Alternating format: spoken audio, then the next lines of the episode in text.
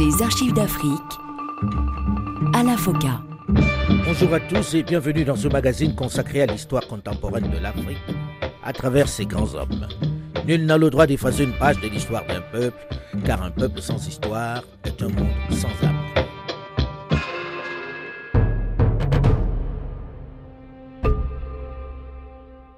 « 15 août 1963, Brazzaville. Depuis quelques semaines, la tension est à son comble ici. Le président l'abbé Fulbert Yulou a décidé de faire de son mouvement politique le parti unique. Alors j'en arrive aux informations politiques et tout d'abord aux informations africaines. À Brazzaville, état de siège, mais encore des incidents autour du palais présidentiel. Hier soir, le chef de l'État congolais a révoqué tous ses ministres, sauf les trois plus représentatifs du nord, du centre et du sud du Congo. Ainsi, il sacrifiait une équipe qui cristallisait le mécontentement populaire. M. Fulbert Youlou affronte la crise la plus dramatique qu'il ait connue depuis son accession au pouvoir en 1958. Depuis hier, il prêche donc la réconciliation, mais l'âge du lest sans toutefois faire preuve de faiblesse. Il a renoncé à son projet de créer un parti unique, ce qui avait déclenché en fait la lutte ouverte avec les syndicats, mais sans pour autant rendre les armes.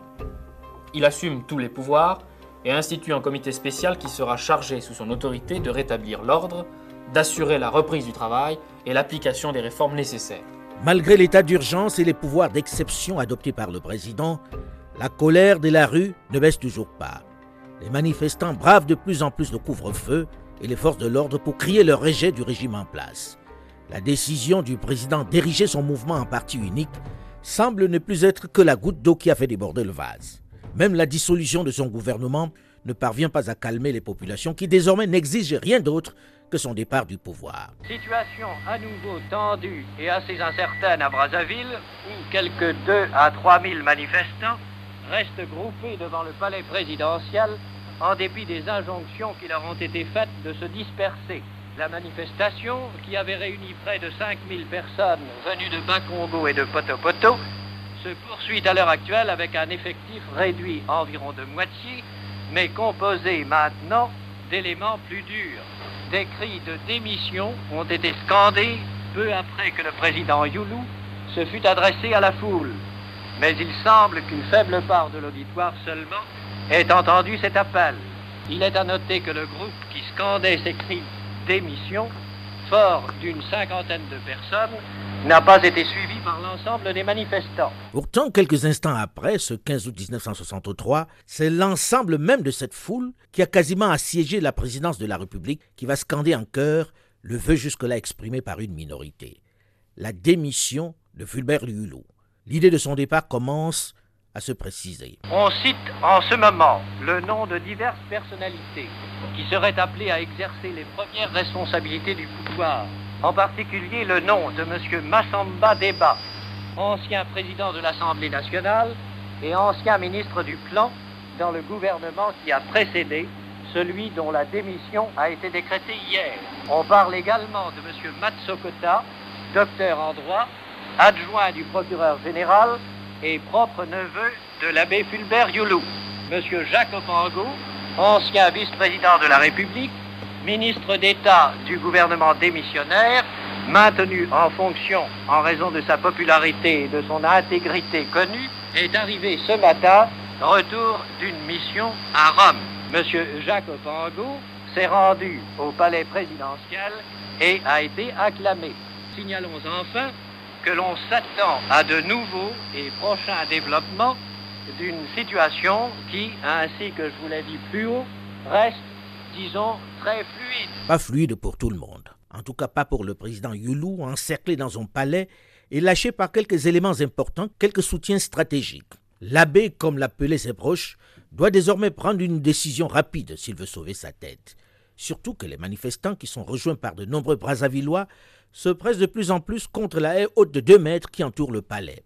Certains n'hésitent d'ailleurs pas à monter sur les palmiers du parc voisin, d'autres sur les flamboyants. Il y en a même qui gagnent les toits des immeubles voisins pour tenter d'apercevoir, à travers les fenêtres, l'intérieur du palais où Fulbert Yulou et quelques-uns de ses derniers partisans se sont retranchés depuis quatre jours. C'est à ce moment précis que les leaders syndicaux, Aimé Matsika, Julien Boukambo, rejoint quelques instants plus tard par Okemba, qui a obtenu de son côté un peu plus tôt l'assurance que l'armée n'interviendra pas et que les forces françaises en faction devant le palais détourneront elles aussi le regard, retrouve le président et certains de ses collaborateurs dans son bureau. Ces responsables syndicaux, qui ont été rejoints par quelques officiers, vont demander la démission du chef de l'État. David Moutsaka, le chef d'état-major de l'armée congolaise, et Félix Mouzabakani vont à leur tour exiger la démission de leur chef, Fulbert Yulou, qui a été lâché par Paris. Paris qui n'a même pas daigné le prendre au téléphone. Il ne lui reste plus qu'à se retirer, qu'à écrire le texte de sa démission. Le putsch à peine consommé, l'Assemblée aussitôt dissoute, les acteurs de ce que l'on va baptiser la Révolution des Trois Glorieuses vont se retrouver pour la formation d'un gouvernement provisoire. De tous les noms cités jusque-là, c'est celui d'un personnage qui n'est pas vraiment un inconnu dans la classe politique congolaise, mais qui avait pris ses distances vis-à-vis de Fulbert Yulou, qui va prendre la tête du gouvernement. Le capitaine Mouzabakani, un des officiers, est allé le chercher nuitamment dans son village. Nous, commandant Monsaka David, chef d'état-major de l'armée congolaise, vu la démission de M. l'abbé Fulbert Yulou de la magistrature suprême, vu l'acte de transfert signé par M. l'abbé Fulbert Yulou, nous confiant les pouvoirs civils, politiques et militaires, décidons. Les pouvoirs civils, politiques et militaires sont transférés à compter du 16 août 1963 à M. Massamba Deba Alphonse, chef du gouvernement provisoire, fait à Brazzaville le 16 août 1963. Commandant Mounsaka David, chef d'état-major des forces armées congolaises. L'abbé Fulbert Yulou est donc remplacé cette nuit du 15 au 16 août 1963 par Alphonse Massamba Deba, qui fait sa première déclaration. Peuple congolais, vous venez de commettre un acte d'une bravoure et d'une grandeur qu'on a rarement rencontré dans l'histoire. Vous avez réalisé une révolution pacifique durant laquelle vous avez renversé un régime que vous jugiez détestable sans pour autant verser la moindre goutte de sang de vos adversaires, ni porter atteinte aux libertés individuelles. Tout cela fait votre grandeur et le monde entier salue votre maturité politique et votre sang-froid.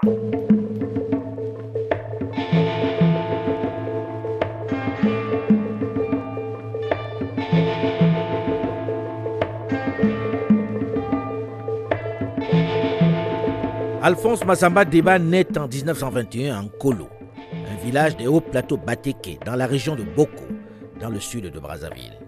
Il va entrer à l'école primaire supérieure Édouard Renard de Brazzaville avant d'aller à l'école des cadres de l'Afrique équatoriale. Instituteur, puis directeur d'école, il va d'abord servir dans le moyen Congo, son pays d'origine, puis au Tchad, où il réside de 1940 à 1947. C'est à cette époque qu'il commence à s'intéresser à la politique notamment en sa qualité de secrétaire général de l'Association des évolués du Tchad, organisation qui jouera un rôle non négligeable dans la lutte nationaliste. Il va également adhérer au Parti progressiste tchadien dirigé par Gabriel Lizet, qui deviendra en 1966 la section locale du Rassemblement démocratique africain, le RDA. De retour au Congo, Alphonse Massamba Deba est nommé directeur d'école à Mosenjo, puis à Brazzaville, dans la capitale fédérale de l'AEF, l'Afrique équatoriale française.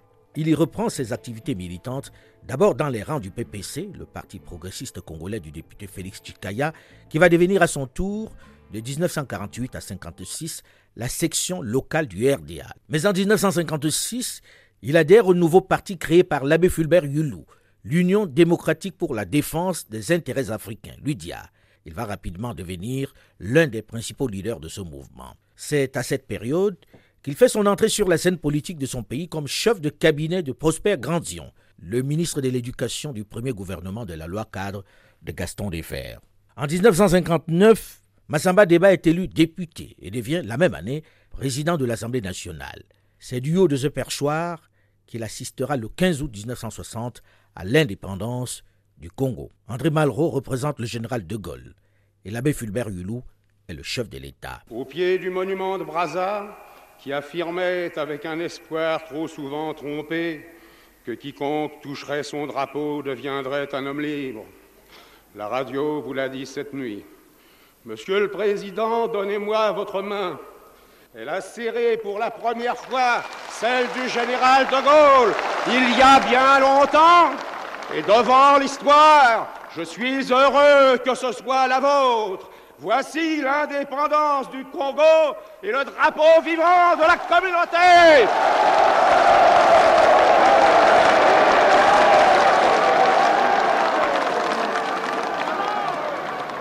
Messieurs les représentants du président de la communauté, Excellences, mes chers compatriotes, Mesdames, Messieurs, cette indépendance de la République du Congo, mes chers concitoyens, je la proclame solennellement et universellement en présence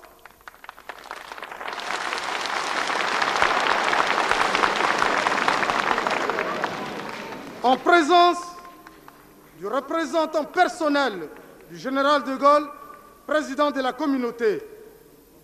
Nous sommes ici tous associés en cette heure historique à la réalisation du vœu unanime du désir le plus cher de tout notre peuple. Cet événement qui marque un tournant décisif dans l'histoire de la jeune République du Congo, Massamba Débat, le président de l'Assemblée, le vit sereinement. Il restera encore pour une seconde législature à ce poste avant d'être nommé ministre sans portefeuille par le président Fulbert Youlou en 1961.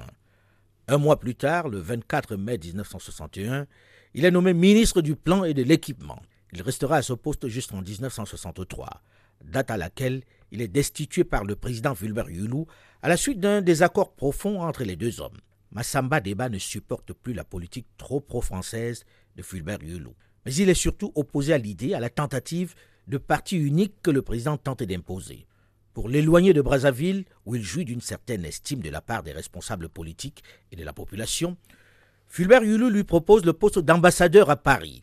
Il décline l'offre retourne s'installer dans son village à une centaine de kilomètres de la capitale. C'est là-bas donc que les syndicalistes qui viennent de renverser le régime Youlou viendront le chercher au soir du 15 août 1963 pour prendre la tête de l'État. Nous sommes dans un pays communément appelé sous-développé, où la pauvreté et la misère se rencontrent partout dans nos foyers. Mais dans notre pauvreté, nous avons un sentiment très aigu de la justice et de l'honnêteté. Cette justice et cette honnêteté que vous portez en vous, vous ne l'avez pas retrouvée à travers les actes du gouvernement que vous avez, il y a à peine trois ans, investi de votre confiante espérance. Le monde entier comprend votre déception, car l'injustice régnait en maître, le favoritisme était la règle. Dans la fonction publique, par exemple, on profitait des positions fortes pour s'attribuer des avantages monstrueux sous des formes particulièrement honteuses et sans pudeur.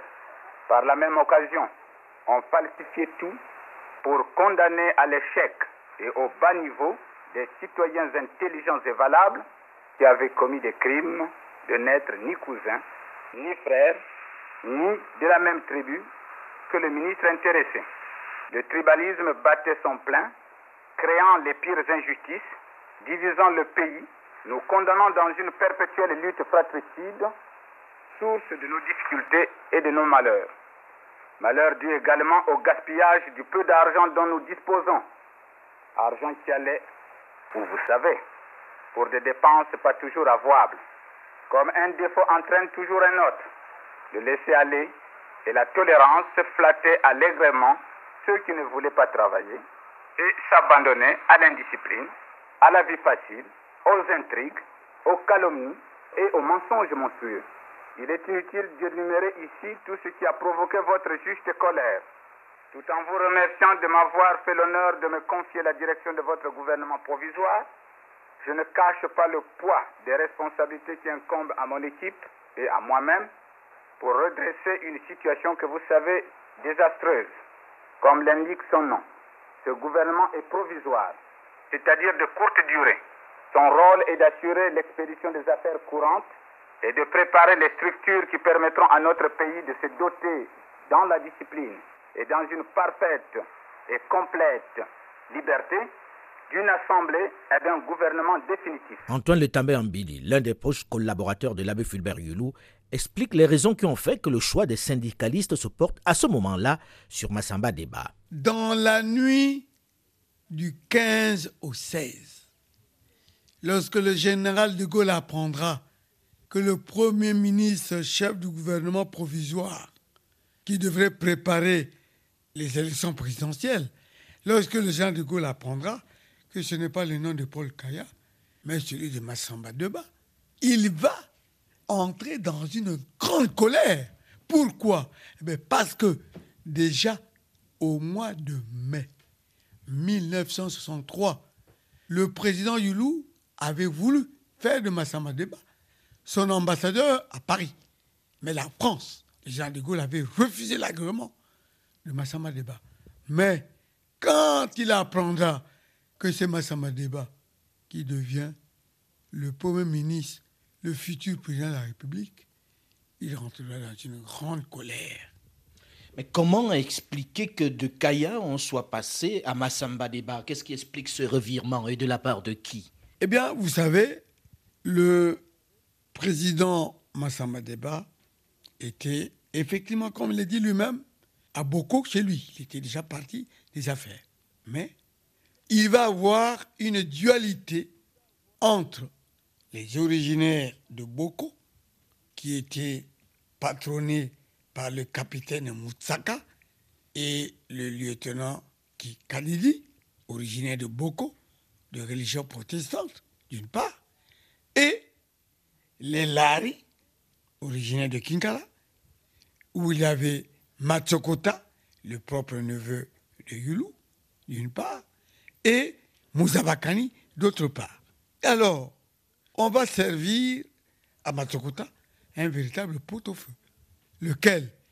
Eh bien, ils vont se précipiter d'aller à Boko, chercher Massamba Deba, de venir dire aux syndicalistes que, évidemment, Massamba Deba a plus d'expérience, eh bien, nous ne pouvons pas donner ce poste à Matsokota, qui, lui, voulait qu'on lui donne ce poste. Et le coup était joué. Et voilà comment on commencera avoir de la dualité. Matsokota demandera à ce que on lui donne le poste de Premier ministre. Comme il n'a pas pu l'obtenir, il a réclamé le poste et de ministre de l'Intérieur et de ministre de la Défense. On lui a dit, eh bien, on ne vous donne que le poste de ministre de la Justice. Il a dit, c'est moi qui ai mené toutes les tractations révolutionnaires pour réussir. Eh bien, je ne prends pas le poste de ministre de la Justice. Si vous ne le prenez pas, c'est à vous-même de choisir quelqu'un.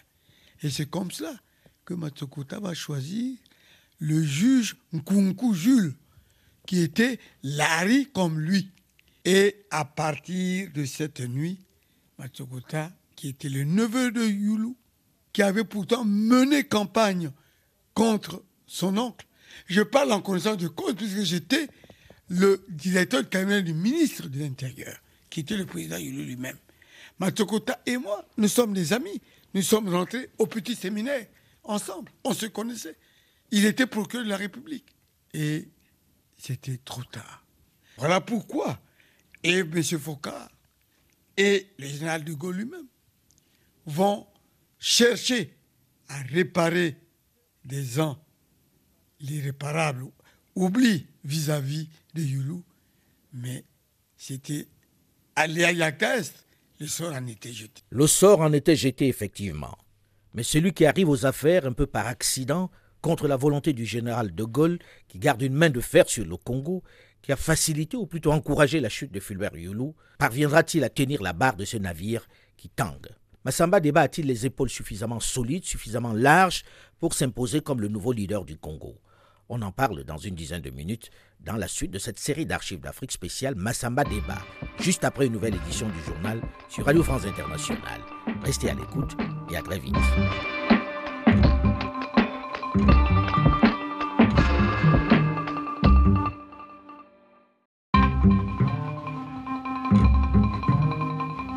Les archives d'Afrique Alain Bonjour et bienvenue à tous ceux qui nous rejoignent seulement maintenant dans la seconde partie de ce magazine consacré à l'histoire contemporaine de l'Afrique à travers ses grands hommes.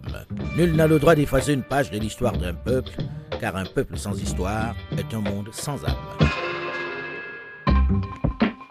Nous, commandant Monsaka David, chef d'état-major de l'armée congolaise, vu la démission de M. l'abbé Fulbert Youlou de la magistrature suprême, vu l'acte de transfert signé par M.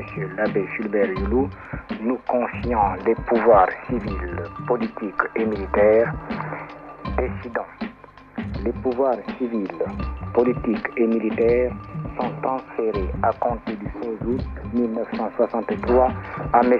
Massamba Deba Alphonse, chef du gouvernement provisoire, fait à Brazzaville le 16 août 1963. Quel cadeau, quel signe de reconnaissance pour un homme politique. Alors qu'il s'était retiré depuis quelques mois dans son village, les syndicalistes soutenus par la rue qui ont poussé le président Fulbert Hulot à la démission sont venus nuitamment le chercher pour lui confier la présidence de la République du Congo. Massamba Deba devient ainsi, le 16 août 1963, le second chef d'État de la jeune nation indépendante depuis trois ans seulement. Il est donc le principal bénéficiaire de ce que l'on appellera plus tard la Révolution des Trois Glorieuses. Suite de notre série d'archives d'Afrique spéciale Alphonse Massamba Deba.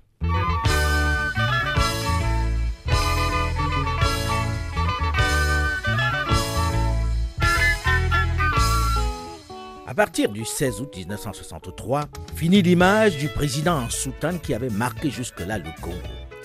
Massamba Deba, dès son accession cette nuit du 15 août 1963 à la tête du Congo, va tout de suite afficher un autre style, une nouvelle approche plus sobre, plus pragmatique, plus discrète. Le nouveau chef d'État va d'abord former un gouvernement provisoire composé essentiellement de techniciens. Après la démission du président Fulbert Youlou, intervenu hier après-midi, un gouvernement provisoire, présidé par M. Alphonse Massemba Deba, a été formé la nuit dernière. Dans une dépêche qu'il nous a envoyée ce matin, notre correspondant à Brazzaville, Pierre de Reynaud, donne la composition de ce nouveau gouvernement, puis nous présente la première déclaration faite par M. Massemba Deba. La situation est redevenue normale à Brazzaville. Ce matin, l'activité de la ville avait repris comme à l'accoutumée et conformément à l'appel lancé hier par le capitaine Munzabaken. Depuis hier, bien des choses se sont passées, vous vous en doutez. Ainsi, l'armée garante de l'ordre national n'aura tenu les rênes du pays que quelques heures. En effet, hier soir et cette nuit, un gouvernement provisoire était formé. Voici la composition euh, du nouveau ministère. Massamba Deba, Premier ministre, Bikouma, ministre de l'Intérieur, le docteur Galiba à la santé, au travail et à l'éducation nationale, Paul Kaya au plan, au PTT et affaires économiques, Lissouba à l'agriculture, aux forêts et à l'élevage, Babakas aux finances, Kumku à la justice et à la fonction publique, et Ganao aux affaires étrangères. Donc le ministère se compose d'un Premier ministre et sept ministres conformément aux vœux des syndicats. Ce matin, au Palais, s'est tenue une séance de travail entre les nouveaux ministres et les membres du comité de fusion des organisations ouvrières. À 11h30, à l'issue de cette réunion, M. Massamba Deba, Premier ministre, entouré de ses collaborateurs, a fait la déclaration suivante. Je crois que je vais vous décourager en vous disant que ce n'est pas l'heure de faire une déclaration comme vous osiez l'espérer. En effet, cette déclaration sera faite très prochainement, peut-être ce soir, euh, peut-être euh, demain, mais de toute façon, vous serez averti soit par euh, notre radio nationale, soit par une circulaire. Cependant, je tiens à vous dire que tout à l'heure, nous avons tenu une réunion de travail. C'est peut-être pas une réunion de travail, c'est une réunion de contact avec tous ceux qui se sont mobilisés pour canaliser cette situation que vous connaissez tous et que vous avez vécue. Ces Congolais, ces citoyens qui sont naturellement l'élite du pays, sont venus pour à la fois exprimer toute leur suggestion au nouveau gouvernement, une suggestion selon leurs paroles qui proviennent du peuple. Car il est tout à fait normal que notre gouvernement provisoire soit déjà au courant de certaines situations créées par euh, cette révolution parce que, n'ayons pas peur de prononcer ce nom, cette révolution est pacifique, car la situation, dis-je, créée par cette révolution demande justement qu'elle soit étudiée, non pas simplement par le gouvernement qui a été choisi par la volonté du peuple, mais aussi par les plus représentatifs, les plus capables de discuter et de discerner les problèmes de l'heure. À Paris, l'on s'interroge sur l'attitude que va adopter ce personnage entouré de syndicalistes qui ne cachent pas leur sympathie pour le socialisme. Ce n'était pas Massamba Débat que Paris soutenait. L'Élysée, en restant l'arme au pied, en laissant tomber Fulbert Youlou, avait espéré installer Paul Kaya, considéré comme proche de la France aux affaires. Avec Mazamba Débat, hissé à la tête de l'État par des socialistes, par ceux qui se considèrent comme des progressistes, l'on redoute un revirement ou en tout cas un refroidissement des relations de Paris avec Brazzaville, l'ex-capitale française d'Afrique, où l'ancienne puissance colonisatrice compte encore une importante base militaire, la plus importante d'Afrique centrale. Massamba Débat va-t-il maintenir les relations privilégiées avec Paris? Dites-vous, eh bien, inutile de vous dire que c'est aussi la question que l'on se pose ici. Un premier point est à noter. La révolution a été menée avec une rapidité et une précision remarquables. Deuxième point, il y a eu relativement peu de dégâts. Bien que l'on ne connaisse pas le nombre exact des victimes, tout porte à croire qu'il n'est pas élevé. Troisième point, les chefs syndicalistes et les chefs de l'armée nationale ont su contrôler l'action des éléments troubles qui, à l'occasion de cette sorte d'événement, cherchent à brouiller les cartes. La nouvelle équipe ministérielle, composée d'hommes jeunes, compétents, dévoués à la chose publique, inspire confiance. Le premier acte du gouvernement provisoire a été de remercier l'armée française. L'armée française a fait preuve, j'en ai été plusieurs fois le témoin, d'un sang-froid remarquable dans des moments critiques où l'affaire pouvait prendre très mauvaise tournure. Le gouvernement provisoire a associé à ces remerciements le général de Gaulle pour sa politique de décolonisation et il est évident que celle-ci est liée à l'attitude de non-ingérence de l'armée de la communauté. Le gouvernement provisoire a précisé d'autre part, dans un communiqué officiel, que tous les actes et traités internationaux conclus par les précédents gouvernements étaient maintenus et il a réaffirmé son amitié avec la France. Il a garanti la sécurité des biens et des personnes étrangères résidant au Congo. Ici, Brazzaville, à vous Paris. Massamba Deba, qui est désormais le président de la République du Congo, va faire adopter une nouvelle constitution qui tient compte de la sensibilité des syndicats, des membres de son gouvernement qui l'ont installé. Il est le président de la République. Il a un premier ministre chef de gouvernement. En décembre de la même année 63, il est le candidat unique à la présidentielle qui l'organise. Il est élu à 100% des suffrages exprimés. Il nomme alors Pascal Lissouba au poste de Premier ministre. En réalité, il s'emploie à organiser les forces qui l'ont porté au pouvoir au sein d'un parti unique, organe suprême de la nation comme il le baptise. C'est le mouvement national de la révolution, le MNR, qui est constitué le 2 juillet 1964. Il en est le secrétaire général. Et André Noumazalaï, qui représente un peu l'aile la plus à gauche des militants, le secrétaire politique. Pour ceux qui en doutaient encore, le virage à gauche est amorcé. Même si le président Massamba Débat ne veut pas du socialisme prôné par un certain nombre des membres du gouvernement, on discute de plus en plus du rapprochement avec certaines nations du bloc de l'Est dans cette période de guerre froide. Il est obligé de freiner les ardeurs des plus radicaux qui veulent tout de suite instaurer une nation socialiste.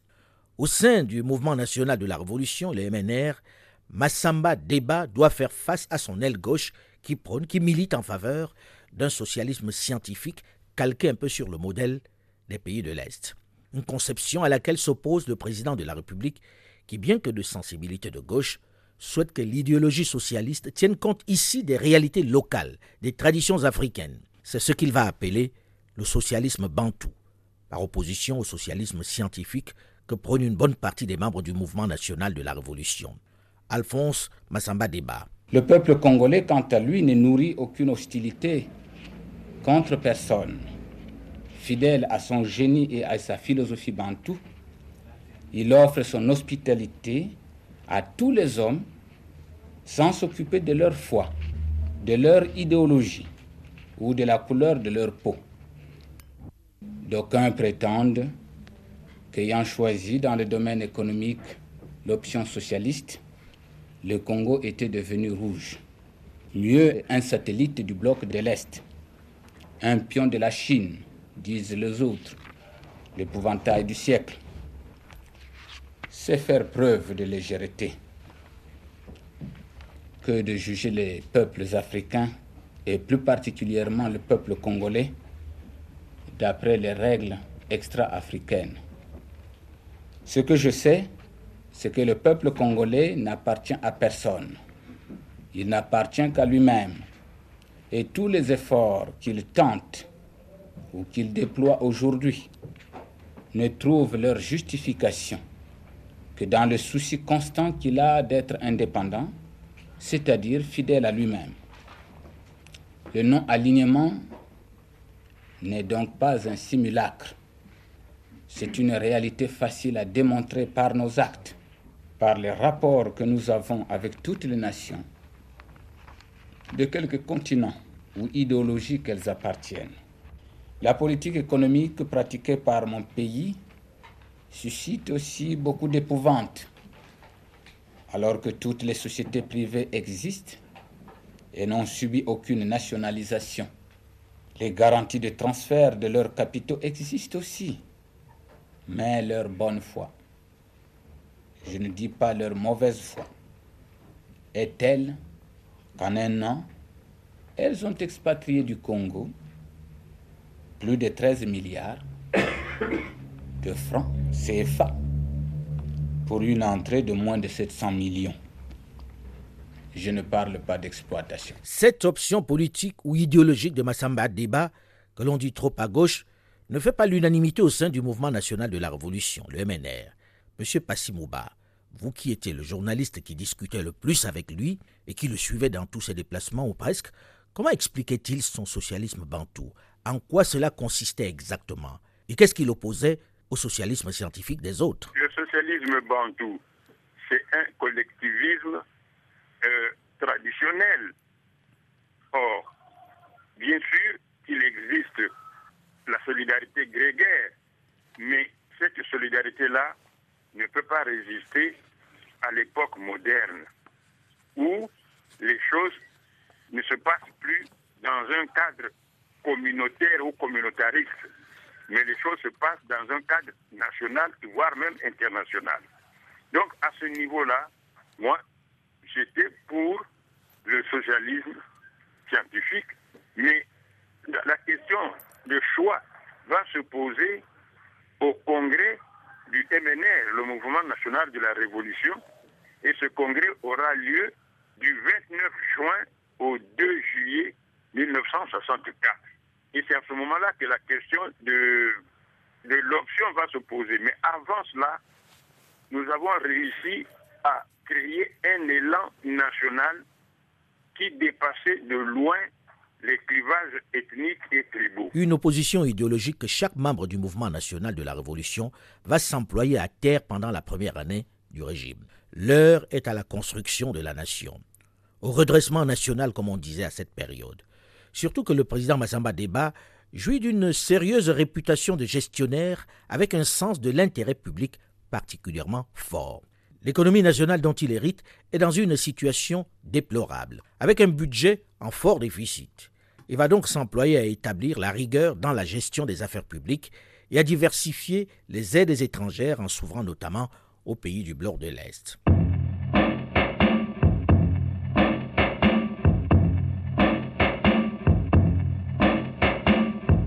Sur le plan international, il se veut un fervent partisan de l'unité africaine. Il est de tous les grands rendez-vous régionaux et continentaux. Notre union, la nouvelle, je veux dire, basée sur l'uniformisation des codes et des tarifs douaniers, l'harmonisation de nos projets et programmes industriels, le développement progressif de nos échanges commerciaux intérieurs, que commande d'ailleurs la diversité de nos productions et de nos climats, est assurément la contribution la plus tangible et la plus efficace que nous pouvons apporter au continent pour la réalisation et la consolidation de son unité. Quoi qu'il en soit, les résultats que nous avons obtenus et les, profits matériels et moraux que nos pays respectifs ont retirés de notre coopération, voire de notre vie commune dans l'Union douanière équatoriale, pendant ces quelques cinq ans, constituent, en ce qui nous concerne, un stimulant indéniable pour la nouvelle association de l'Union douanière et équatoriale d'Afrique centrale, UDEAC, que le Congo, quant à lui, appelle de tous ses voeux. Dans cette période de guerre froide, où le monde est coupé en deux blocs, le Congo se rapproche de plus en plus des pays socialistes, notamment de Cuba et de la Chine, tout en s'éloignant des pays dits capitalistes. Nous avons été surpris de la mesure euh, très brusque prise par le gouvernement américain de rappeler son personnel diplomatique. Comme nous l'avons expliqué, et nous n'avons jamais eu encore que le Congo, à l'heure actuelle, est l'un des pays africains qui reçoit le plus d'étrangers de tous les continents. Il faut simplement se trouver à Mayamaya pour se rendre compte de tout ce qui peut rentrer au Congo comme étranger. Alors, c'est drôle que ce soit simplement les États-Unis d'Amérique avec lesquels nous ayons eu des, des, incidents un petit peu pour les questions de visa. Mais même si le président Massamba Deba entretient des rapports difficiles avec les nations du bloc de l'Ouest, il continue malgré tout de conserver des rapports courtois avec Paris qui perd peu à peu de l'influence.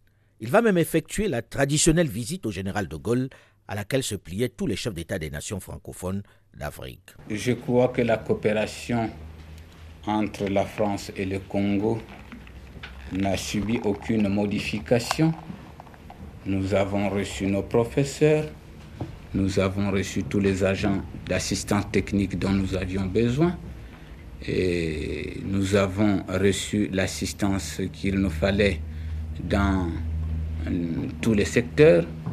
En réalité, ce n'était pas pour cette coopération qui ne posait pas de problème que je suis venu ici, mais c'était plutôt le souci d'entretenir l'amitié qui m'a poussé de venir à Paris. Même s'il minimise ainsi le froid qui s'est installé entre Paris et Brazzaville depuis son accession à la présidence, il faut reconnaître qu'un fossé s'est creusé entre l'ancienne capitale française d'AEF, l'Afrique équatoriale française, et la France, comme nous allons le voir la semaine prochaine dans la suite de cette série d'archives d'Afrique que nous lui consacrons. Par ailleurs, au sein du mouvement national de la Révolution, il rencontre de plus en plus de difficultés avec son aile gauche qui veut un alignement franc aux côtés des socialistes. Le temps se couvre quelque peu pour l'ancien directeur d'école qui doit faire face à une jeunesse désireuse d'en découdre avec le système capitaliste mondial ou avec le néocolonialisme, à moins que ce soit tout simplement la soif du pouvoir qui l'excite. Rendez-vous donc la semaine prochaine pour en parler. Mais en attendant, vous pouvez d'ores et déjà réécouter cette émission sur le site de RFI à la rubrique podcast ou sur le site archivedafrique.com ou tout simplement sur votre téléphone portable en téléchargeant gratuitement l'application Archives d'Afrique sur Google Play ou sur iOS. Vous pouvez également réagir comme vous le faites régulièrement sur notre page Facebook, la première sur notre antenne. Delphine Michaud, Olivier Raoul et Alain Foucault, nous vous donnons quant à nous rendez-vous la semaine prochaine, même heure, même fréquence. D'ici là, faites attention à vous et aux autres. Restez à l'écoute et à très vite sur Radio France Internationale.